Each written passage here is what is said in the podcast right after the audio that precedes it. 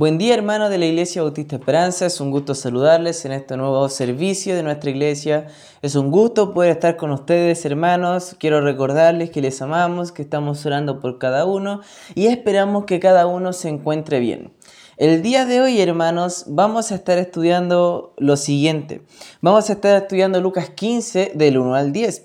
Quizás usted recuerde Lucas 15 por la parábola del Hijo Pródigo. Pero hoy día, hermanos, vamos a ver los primeros 10 versículos previos a esa parábola. Y lo que nos van a enseñar estos versículos es el gozo y el valor que una persona tiene. El gozo por una persona. Y es que Dios se regocija, hermano, en salvar a las personas, en especial a cada uno. Antes de entrar al texto directamente, quisiera hacerle pensar un poco en cuanto a cómo se vive en la actualidad el misterio, al cual todos somos llamados a involucrarnos. Cada uno de ustedes se llama a involucrarse en la obra del ministerio en la iglesia. Cuando regularmente se hace una actividad y participan menos personas de lo que uno tenía pensado, hay un sentimiento de angustia, quizás hasta de fracaso y de desánimo. Cuando se tiene una actividad con muchas personas eh, y quizás hasta más de lo que uno tenía pensado, hay gozo y ese tipo de cosas. Sin embargo, piensa usted si es esto lo que Dios quiere para la iglesia que nosotros estemos preocupados por los números, estemos preocupados por la cantidad de personas. ¿Será ese el corazón de Dios? En ocasiones, hermanos, las iglesias eh, han caído en el error de publicar sus fotos y sus eventos simplemente cuando ha ido bien cuando ha llegado una buena cantidad de personas y cuando parece que el evento ha fracasado, mejor no publicar nada. Porque será, hermano, que pensamos que pocas personas es igual a fracaso. A los ojos del mundo, hermano, quizás esto sea así. Quizás pocas personas sí sea un fracaso. Pero a los ojos de Dios, no, hermano, porque Dios desea y anhela que los pecadores lleguen al arrepentimiento. Él se goza en que un pecador vaya al arrepentimiento. Él se goza en que usted haya ido a sus pies buscando salvación. Quisiera comentarle que incluso en este tiempo usted puede ir por almas desamparadas o quizás por esa alma desamparada. Aquel amigo el cual está pasando por momentos difíciles, usted puede llegar con una palabra de Dios. Em, quizás, hermano, a alguna persona que está pasando necesidad, usted puede ir y ayudar para hablarle y guiarle a la palabra de Dios, porque incluso en este tiempo, hermano, Dios sigue haciendo la obra. Entonces, hermano, nosotros cuando vemos que la obra no se hace, parte personalmente por uno, hermano. Porque si usted, hermano, ve que de repente Dios le está llamando la atención a algo que no se hace bien, es porque Dios le está llamando la atención a ayudar en aquella área que no se hace bien. No a publicarlo en Facebook ni a ir con sus amigos a hablar del tema, sino a hacer algo en eso. Entonces, hermano, esta semana, gracias a Dios, he tenido el contacto con dos personas nuevas, hermano, la semana pasada con una, con dos personas nuevas que quieren buscar de Dios, que quieren eh, estar eh, conectados con la iglesia, que quieren después de que pase todo este tiempo asistir a la iglesia. Y esas dos personas son dos mujeres que llegaron por otras dos hermanas a contactarse conmigo. Y ha sido una bendición ver el testimonio de estas hermanas y también de estas personas que quieren conectarse y buscar de Dios en este tiempo. Hermanos, si usted ve el corazón de Dios, Dios desea salvar a las personas incluso en este tiempo. Y más que números, grandes cantidades, hermanos, grandes tiempos eh, de, mucha gente, eh, nosotros no debemos pensar en cada persona en una persona, en el valor que una persona tiene. Debemos pensar en que Dios se goza no en que 100 vayan al, arrepentimiento, sino en un alma que se arrepiente, hermano. Los grandes números pueden impresionar al ojo humano, pueden impresionar el corazón de los hombres y su vista, pero quizás no tanto a Dios, porque a lo que Dios desea y lo que Dios quiere es ver personas salvas, ese es su deseo profundo, ese es su profundo gozo. Y así como esto es el gozo y el deseo de Dios, debe ser hermano también su gozo y su deseo. Mientras el mundo desea la cámara, la plataforma, la vista de todos, el creyente pone su mirada en Dios, su mirada en el mundo, en la necesidad que hay y va al mundo a hablarle de Cristo, hermano. En el contexto de este pasaje, ahora entrando, si podemos leer el versículo 1 y 2 de Lucas 15, dice, se acercaban a Jesús todos los publicanos y pecadores para oírle. Y los fariseos y los escribas murmuraban diciendo, este a los pecadores recibe y con ellos come. Entonces, hermanos, usted puede ver que en este pasaje Jesús estaba pasando tiempo con los pecadores. Él estaba pasando tiempo con los publicanos y gente reconocida pecadora en ese tiempo. Y vea usted a un grupo, los fariseos y los escribas, pensando en que Jesús no debía pasar tiempo con ellos, murmurando acerca de Jesús. Ellos habían sido llamados a amar a estas personas, pero no estaban amando. Ellos habían sido llamados a cuidar a estas personas, pero estaban murmurando de ellos, incluso murmurando del Hijo de Dios. Entonces, ¿qué sucede, hermano? Eso no es lo que la vida del cristiano demanda. Eso no es lo que el cristiano debe ser. Por eso Jesús da estas parábolas. Porque Jesús no dice, hermano, que nosotros simplemente debemos desear eh, o centrarnos en nuestros amigos creyentes, en mi grupo de personas creyentes, en mis amigos eh, que van a la iglesia. No es eso, hermano, no es que eso esté mal, eso está súper bien. Pero a veces estamos tan cómodos en ese círculo que no queremos salirnos de ahí y no queremos ir a predicar el Evangelio a personas que lo necesitan y que quieren escuchar, donde Dios está haciendo la obra, porque no vemos el valor de un alma. Quizás podríamos decir, pero mi grupo de amigos cristianos es grande, gracias al Señor por eso. Pero no estamos viendo a aquella alma que se está perdiendo y la estamos pasando por alto, hermano. Mucha comodidad en eso trae eh, poca incomodidad afuera. Y es que, hermano, mientras en más incomodidad veamos afuera más personas que necesitan el Evangelio, menos nos sentiremos cómodos estando eh, siempre en el mismo grupo de cristianos sin salir con una misión al Evangelio.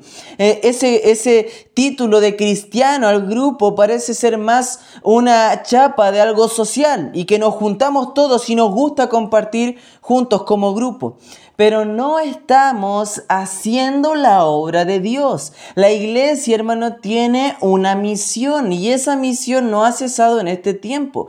Usted debe seguir, hermano, hablándole a la gente de Cristo. Debe seguir predicando el Evangelio. Debe seguir en su misión, hermano. Debe seguir hablando la palabra de verdad. Recuerde, hermano, el Evangelio es una palabra que se predica, hermano. La gente necesita crecimiento espiritual gente necesita aprender la vida espiritualmente. Hay gente a veces que alega, hermano, en contra del crecimiento espiritual, dicen mucho estudio, poca acción. Y otros dicen poca acción, o sea, mucha acción y poco estudio. Hermano, son lo que estudiamos es para servir a otros. La iglesia crece espiritualmente y crecerá en todas las demás áreas, hermano. Es algo importante lo que estamos haciendo como iglesia en este tiempo. Usted debe seguir creciendo, debe seguir, hermano, avanzando. No puede dejar ni volver atrás, hermano. Debe seguir, hermano, hacia adelante, hermano. Debe seguir haciendo la obra, hermano. Y aquí usted ve en este pasaje cómo Jesús llama la atención de estos hombres hablándoles dos parábolas. Y la primera es la parábola de la oveja perdida. Vamos a ver qué quiere decir Jesús en esta parábola.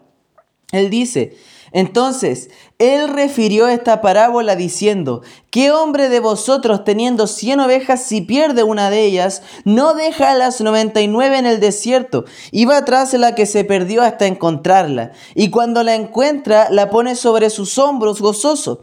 Y al llegar a casa reúne a sus amigos y vecinos diciéndoles, gozaos conmigo, porque he encontrado mi oveja que se había perdido. Os digo que así habrá más gozo en el cielo por un pecador que se arrepiente que por 99 justos que no necesitan de arrepentimiento.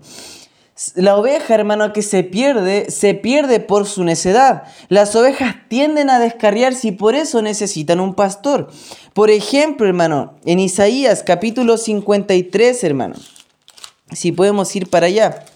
Isaías 53, 6 dice, todos nosotros nos descarriamos como ovejas, cada cual se apartó por su camino, mas Jehová cargó en él el pecado de todos nosotros. En primera de Pedro, hermano, capítulo 2, versículo 25. dice la palabra del Señor, hermano.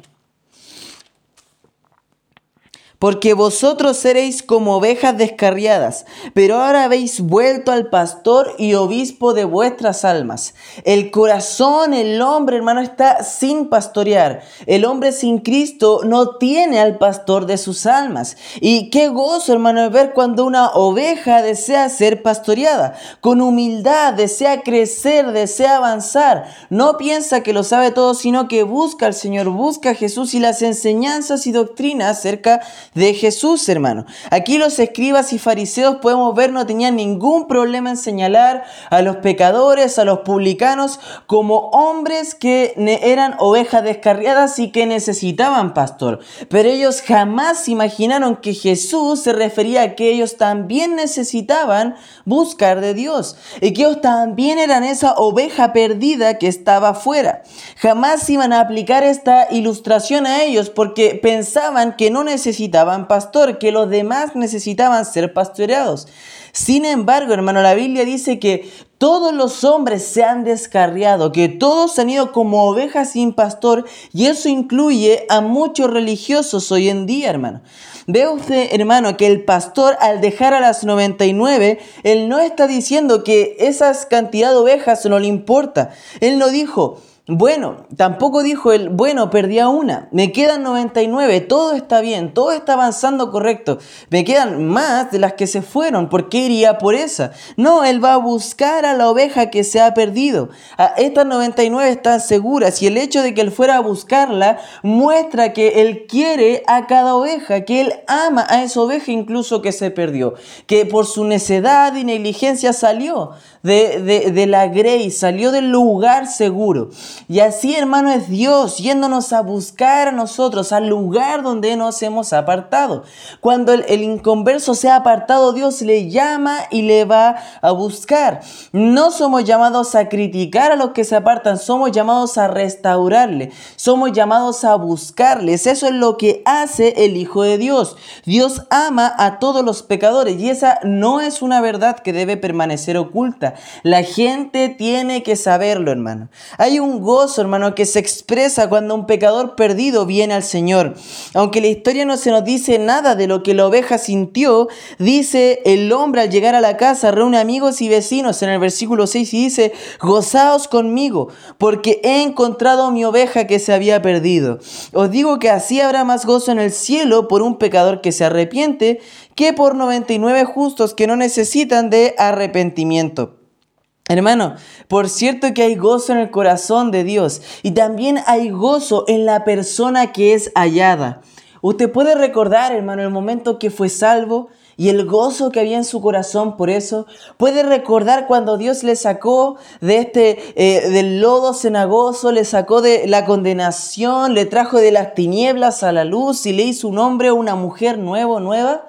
Recuerda ese tiempo y qué gozoso estaba, hermano.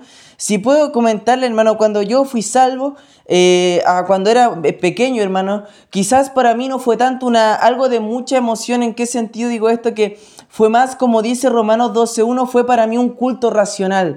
Decir al Señor, es obvio lo que tengo que hacer. Me arrepentí de mis pecados y puse mi fe en Cristo a la edad de 12 años.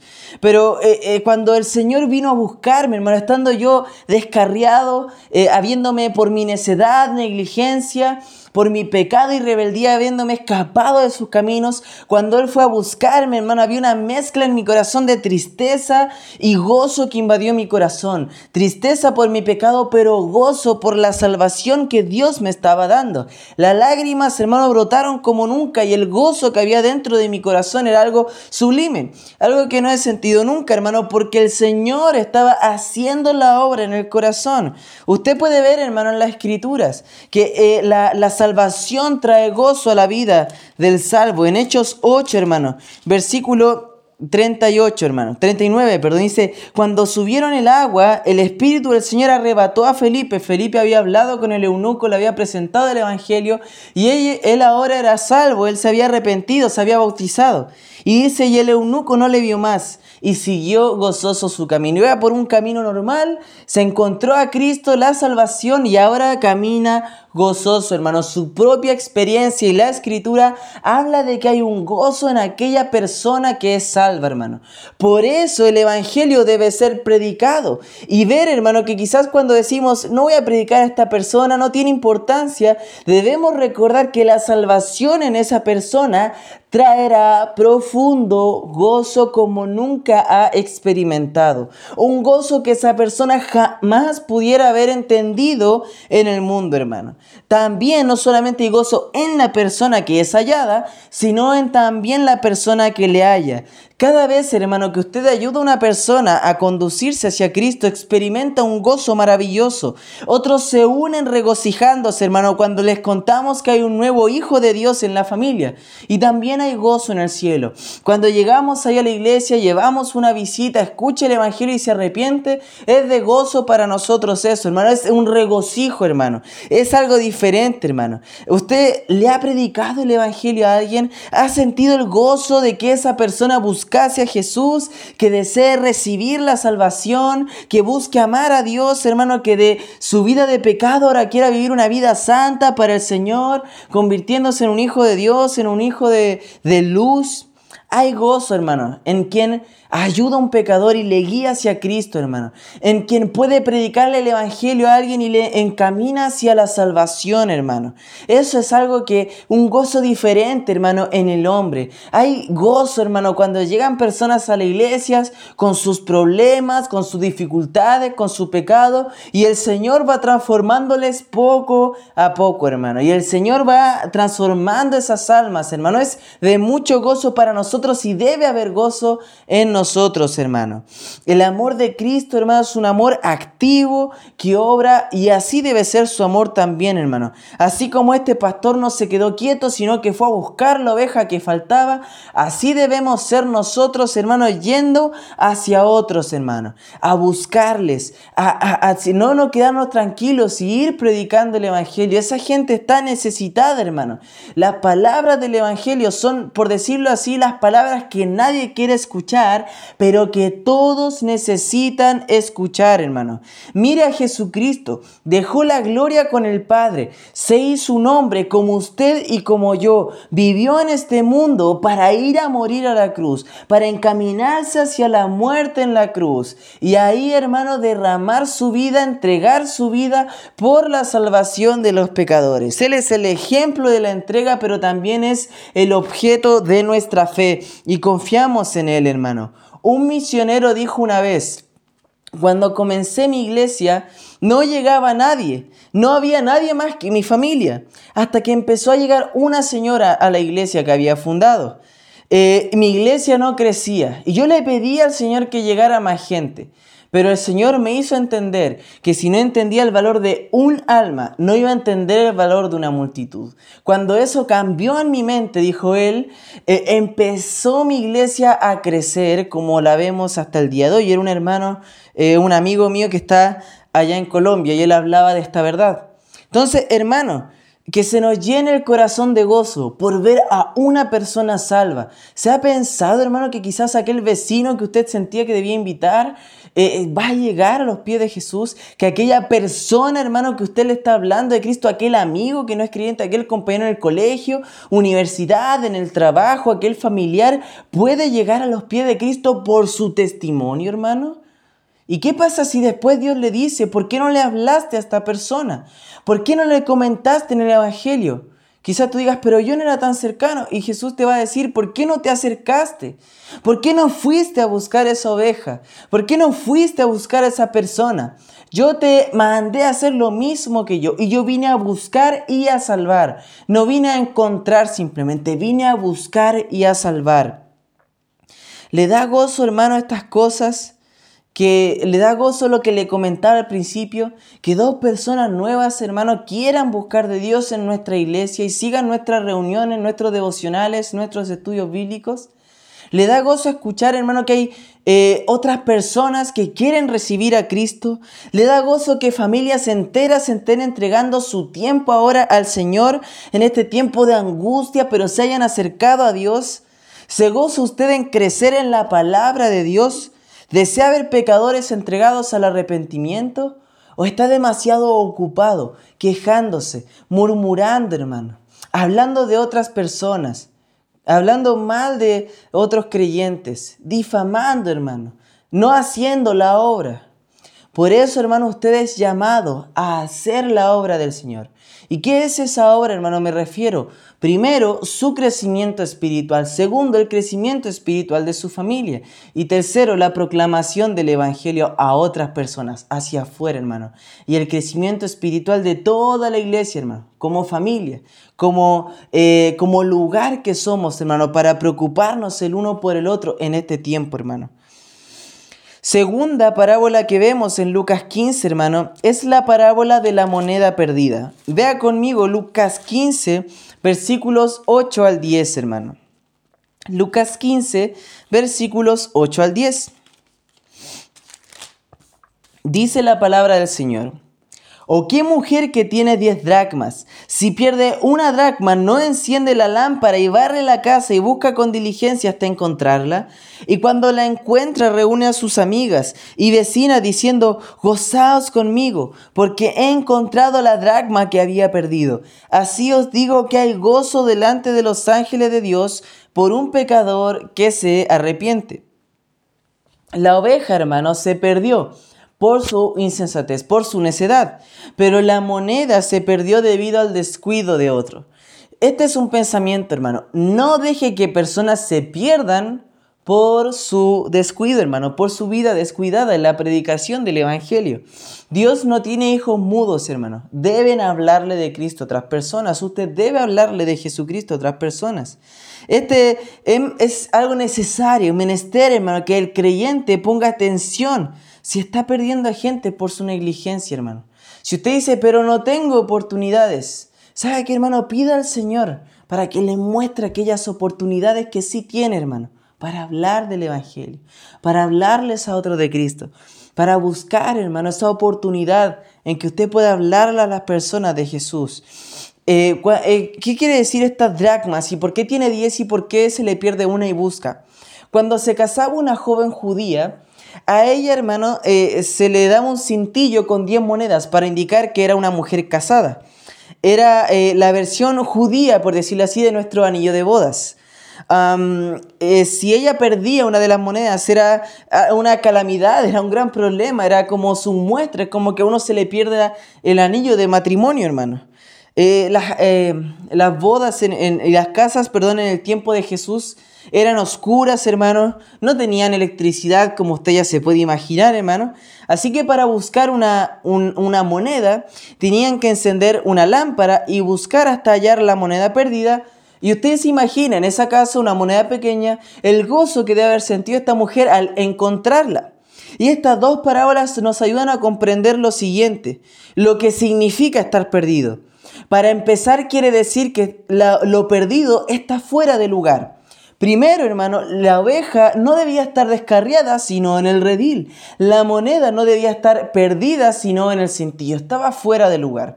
La persona perdida sin Cristo está fuera de su lugar de origen. Está fuera, hermano, de la eh, comunión con Dios, para lo que fue creado, para vivir para su Creador. Y muchos creyentes hoy en día están fuera de lugar porque están perdidos sin Cristo. Y aún en esta pandemia, en estos tiempos difíciles, no se han acercado a Dios, sino que han buscado otras cosas. Pero este es el tiempo para buscar a Dios. Es el tiempo idóneo para buscarle, hermano. No es que en este tiempo simplemente en los tiempos difíciles debemos buscar a Dios, hermano, sino que en todo tiempo debemos buscar a Dios. Por eso los tiempos difíciles en ocasiones para el pueblo de Israel, más que ser un tiempo de, eh, de donde veían la misericordia de Dios, a veces ellos veían la ira de Dios, porque ellos decían, hemos estado tanto tiempo, tanto tiempo pecando, tanto tiempo haciendo lo malo cuando estábamos bien sin preocuparnos de Dios. Y ahora ha venido esto mal y queremos acercarnos, por eso en un tiempo para arrepentir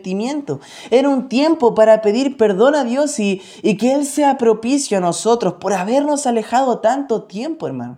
Eso es lo importante, hermano, de que hay ovejas descarriadas y están volviendo. Y hay otras que pueden, hermano, ahora volver a Cristo, hermano. Y debe usted hacerlo, debe ser de testimonio. Usted, su familia, sus hijos, debe hacerlo, hermano. Debe invitar a su familia, hermano, a, a hacer las cosas que un creyente debe hacer papá, si tú te preocupas solamente por ti y no por la salvación de tu familia, de tus hijos, y quizás dice, mis hijos hicieron una oración una, una vez, ellos escuchan mucho en el culto infantil y no me importa lo que yo haga en la casa, hermano, hay un grueso error. Debe usted preocuparse por su familia. Mamá, si tú te preocupas solamente de hacer tu devocional y no ayudas a tus hijos a hacer tu devocional, estás cometiendo un grave error. Debes preocuparte de la salvación de tus hijos, de orar con ellos. Ahora que estás en casa, que puedes estar ahí, ayúdales en eso. Hazles caminar, así como les enseñas a hacer la cama, así como les enseñas a las tareas, como ahora le explicas quizás un poco de matemáticas, de lenguaje y de las y, de todo eso. Enséñale las escrituras, enséñale la Biblia, es el tiempo idóneo para hacerlo, porque un día será demandada de ti la responsabilidad de tus hijos. Dios demandará de ti que tú hayas cuidado y protegido a su creación, a tus hijos, más que tus hijos son de Dios y debes entregárselos a Él. Por eso la moneda perdida representa a las personas que han estado fuera de su lugar. La oveja, aquellos que se han descarriado y que están fuera también de su lugar. Debe haber una, un, un más que un pesar, más que una preocupación, un sentido de responsabilidad. La iglesia, hermano, es quien debe dar testimonio a aquellos perdidos afuera. ¿Quién lo va a hacer? ¿La televisión? No creo, hermano. ¿Quién lo va a hacer, hermano? ¿Los periodistas? Eh, ¿Las noticias? ¿Quién lo va a hacer, hermano? ¿Los coaches profesionales? ¿Los motivadores? Eh, ¿Los eh, que están, los profesores, hermano? ¿Quién va a ser quien predique el Evangelio? Sino usted, hermano, la iglesia. Bueno, aquí vemos estas dos parábolas que nos hablan de aquellos que no solamente están perdidos sin Cristo, sino que si usted puede darse cuenta, aquellos cristianos que se han ido y se han eh, eh, apartado, están fuera de su lugar de servicio. Hay creyentes, hermanos, que... Em, que, que, se han apartado tanto de Dios que aunque quieran servir ya no desean ni hacerlo porque ven todos los conflictos que hay dentro de ellos, están acostumbrados a la vida sin Cristo, se han alejado de Dios, hermano, y eso no puede ser posible, hermano. No debe poner excusas para ir a la iglesia, usted debe hacerlo, hermano. No debe poner excusas para ver el culto virtual, hermano. Debe hacerlo, debe poner en su mirada, hermano, estas cosas cosas, hermano. Porque si no, un creyente apartado tendrá fuera su lugar de servicio, hermano. Pero un creyente verdadero pondrá las cosas en orden, pondrá su devocional en orden y lo hará. Pondrá, hermano, la iglesia en orden y también participará. No pondrá excusas, sino que servirá a otros, hermano. Un hombre fuera de Dios no podrá hacer un verdadero servicio para Dios, hermano. Para decirlo de manera inversa lo que quiero expresar, ser hallado, salvado por el Señor, quiere decir que uno vuelve al lugar verdadero donde debería estar, se reconcilia con Dios y vuelve de nuevo al servicio para Dios, esa vida con propósito y está fuera de peligro. Con mucha razón el pastor, la mujer, se gozaba y se alegraba de haber encontrado a la oveja y la moneda. Llaman a otras personas a gozarse y vea lo que dice el 7, que en el cielo hay gozo porque un pecador se arrepiente, hermano. Si hay gozo en el cielo por eso, debe haber gozo en nuestro corazón por, hermano, aquellas eh, personas que se entregan a Cristo. Aquí, hermano, usted puede ver, hermano, que aquellas almas que han sido restauradas, que han sido reconciliadas con Dios, deben ser, hermano, también para nosotros una fuente de alegría y de gozo. No se recuerda, hermano, que cuando Adán y Eva se encontraban desnudos, quien fue a buscarlos fue Dios, que Dios se goza, hermano, en, en perdonar los pecados y que Él va en búsqueda de su pueblo. Hermano, hay gozo en el cielo y hay pocos gozos que se comparan con la alegría de hallar a los perdidos, hermano, y traerlos al Salvador, hermano. Qué alegría de ver que gente se quiera entregar, hermano, que gente quiera buscar a Dios en este tiempo, que gente de la iglesia esté buscando a Dios, eso me da mucha alegría, hermano, porque oro por eso, hermano, a pesar de que no nos vemos, de que quizás usted me ve a mí, eh, pero yo no le veo a usted y quizás la relación se vuelve menos personal que antes, hermano, quizás no nos vemos en la iglesia, quizás simplemente hablamos por WhatsApp, no estamos conectados, hermano, la principal función de la iglesia es el crecimiento espiritual de los creyentes, hermano la edificación de los de adentro y la búsqueda, la predicación del Evangelio a los de afuera, hermano. Por eso, hermanos, la iglesia, dijo una vez John Weasley, la iglesia no tiene nada más que hacer sino salvar almas. Por consiguiente, gastar y gastarse en este trabajo, hermano. Debe haber, hermano, un deseo de ganar almas. De decir, está este, este turrón de folletos aquí. En vez de guardarlo, ¿qué voy a hacer? Voy a salir a repartirlos para que gente llegue a Cristo. Hay muchos folletos. Eh, eh, compremos más, hay que entregar a la gente. Ha llegado visitas a la iglesia. Bien, vamos a ver, estas personas necesitan llegar. Eh, tengo un amigo que, que lucha. Bien, voy a invitar a otro joven a que me acompañe a ir a verlo. tengo una amiga que lucha. Voy a invitar a otras señoritas a que, a que vayan allá. Las señoritas, los jóvenes, las hermanas, los hermanos. Deberíamos estar estar preocupados, de ir por aquellos que no están, de buscar a otros, de ir por más gente para Cristo y no centrarnos simplemente en nosotros. A veces medimos las, eh, las reuniones en base a si lo pasamos bien o no, si la reunión de matrimonios estuvo entretenida, si la reunión de mujeres estuvo entretenida, si la reunión de jóvenes estuvo entretenida. Es una reunión que debe cumplir una misión, hermano, y esa misión es salvar y ganar almas para Cristo, porque hay gente afuera que sigue necesitando de Cristo cuando nosotros estamos cómodos dentro. Por eso, hermano, la función incluso ahora no es eh, que haya dejado. Debemos hacerla, hermano. Debemos ser creativos. Hay muchas formas, hermano, de predicar el Evangelio. Vea el amor de Cristo, hermano. El pastor llevó a casa una oveja perdida sobre sus hombros en lugar de dejarla por ahí perdida. La mujer encendió su lámpara, buscó, barrió la casa y con diligencia y no escatimó sus esfuerzos para encontrar la última moneda.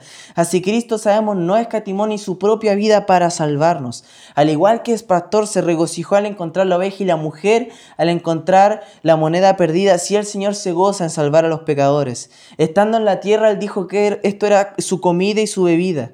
Sentía en su espíritu la necesidad de hacerlo y se deleita en mostrar misericordia.